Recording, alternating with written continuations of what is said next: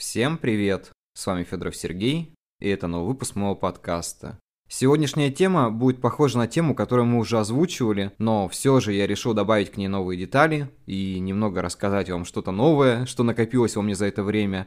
И, как вы, наверное, уже догадываетесь, сегодняшняя тема «Как написать книгу». И знаете, вопрос довольно забавный, потому что с какой-то стороны действительно многие люди не понимают, как это сделать, но когда вы садитесь это делать, многие на подсознательном уровне как будто бы всегда к этому стремились, и у них это прекрасно получается. Но все же есть всегда определенные нюансы, которые стоит обговорить, поэтому давайте начнем по порядку. Конечно же, первый вопрос и самый актуальный в моменты, когда ты садишься написать книгу, это о чем написать. В первую очередь нужна идея, то есть без идеи нет никакого катализатора нет никакого прогресса. Потому что когда ты просто смотришь пустой лист и тебе ничего не понятно, эта работа будет очень долгая. Поэтому всегда нужно иметь при себе идею. Идеи возникают неожиданно, либо давно воздержатся. И каждую идею, наверное, нужно продержать себе какое-то время, посмотреть, насколько она актуальна для вас, насколько она вам интересна. И если она вас не отпускает, если она остается с вами, то нужно сесть и просто начать писать. Потому что бывает очень часто, что возникают какие-то мимо мимолетные мысли, которые в итоге выветриваются буквально там через пару страниц, когда вы только, ой, нужно это написать, сделать, начинаете писать, а на самом деле, ну, все совсем не так работает. Но я все равно сторонник того, что любую идею нужно записывать вкратце, чтобы не забыть ее, Потому что рано или поздно она вам пригодится, может быть, не в этой книге, а в другой книге, поэтому старайтесь держать ее при себе. Многие у меня спрашивают, с чего начать написание книги. И мне хочется сказать, что просто начните. Просто напишите хотя бы пару строчек. Неважно о чем, неважно зачем. Рассмотрите, как что получается, что из этого складывается. Потому что многие люди откладывают это такие, вот, да, вот я прям очень хочу это сделать, но я напишу это завтра. И в итоге завтра превращается в послезавтра, после-послезавтра, и затем со временем совсем забывается. Поэтому не нужно так делать, лучше все равно попробуйте начать. Главное начать. Это работает, как и в любом деле.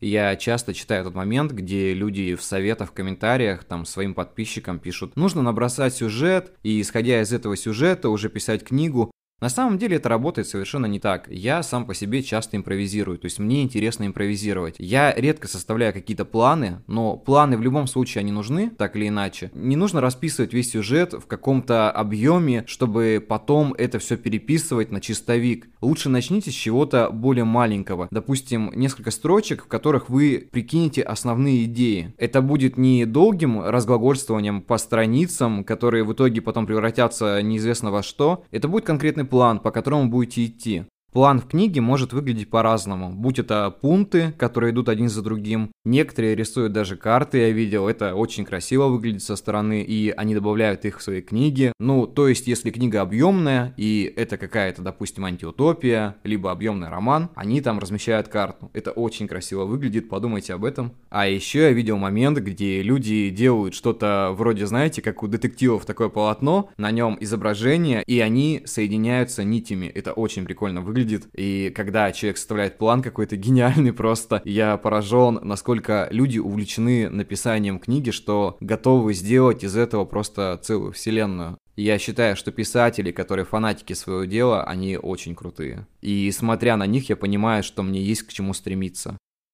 На самом деле у многих для написания книги просто нет свободного времени, либо они не хотят его находить, и это очень странно, потому что когда тебе нужно сделать что-то для себя, ты всегда находишь для этого время. Но почему-то некоторым проза кажется довольно сложной, то есть писать ее довольно сложно, делать там сложно. И я лучше как-то вот потом это перенесу. Ну, мы уже говорили об этом изначально. Поэтому, если вы все-таки хотите стать писателем, понимайте, что раз в сутки вам нужно примерно, там, я не знаю, там час-полтора часа свободного времени. Также не нужно перескакивать с мысли на мысль, лучше все это фиксировать где-то в голове, а лучше на бумаге, чтобы потом в дальнейшем, ну, как-то воздействовать вместе с этим и продолжать творить вместе с тем порядком мыслей, которые возникают у вас в голове.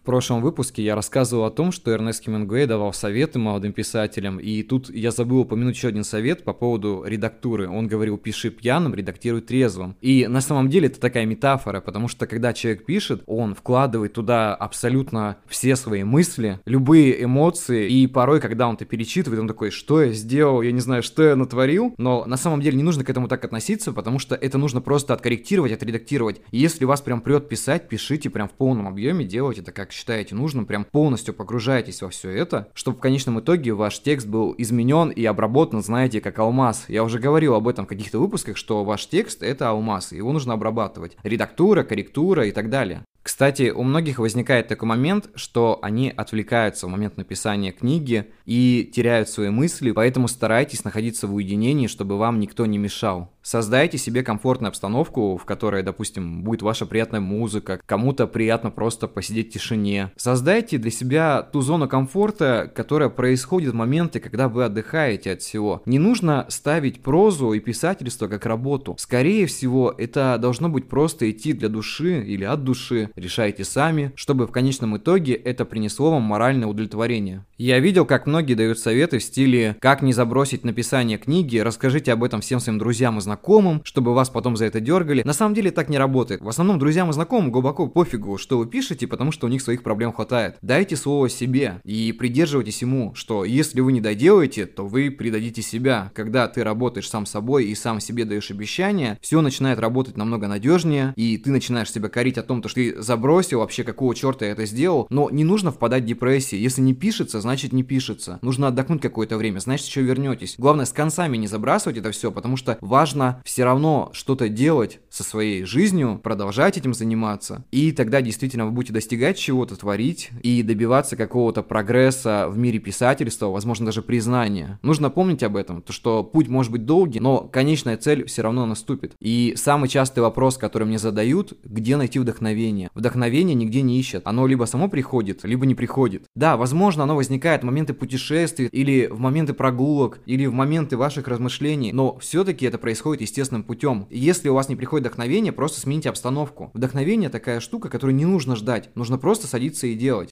Поэтому не ищите вдохновения, оно приходит само во время вашей работы, когда вы что-то делаете. Главное не останавливаться, и тогда у вас все получится. На этой прекрасной ноте я хочу завершить первую часть нашей темы. Я сразу говорю, что мы в следующем выпуске еще об этом поговорим. Мне очень понравилось, я надеюсь вам тоже. Подписывайтесь, ставьте лайки. Мне очень приятно, что количество подписчиков в подкасте растет. Я очень вам всем благодарен. Всех обнял, до скорых встреч, до следующей недели и всем пока.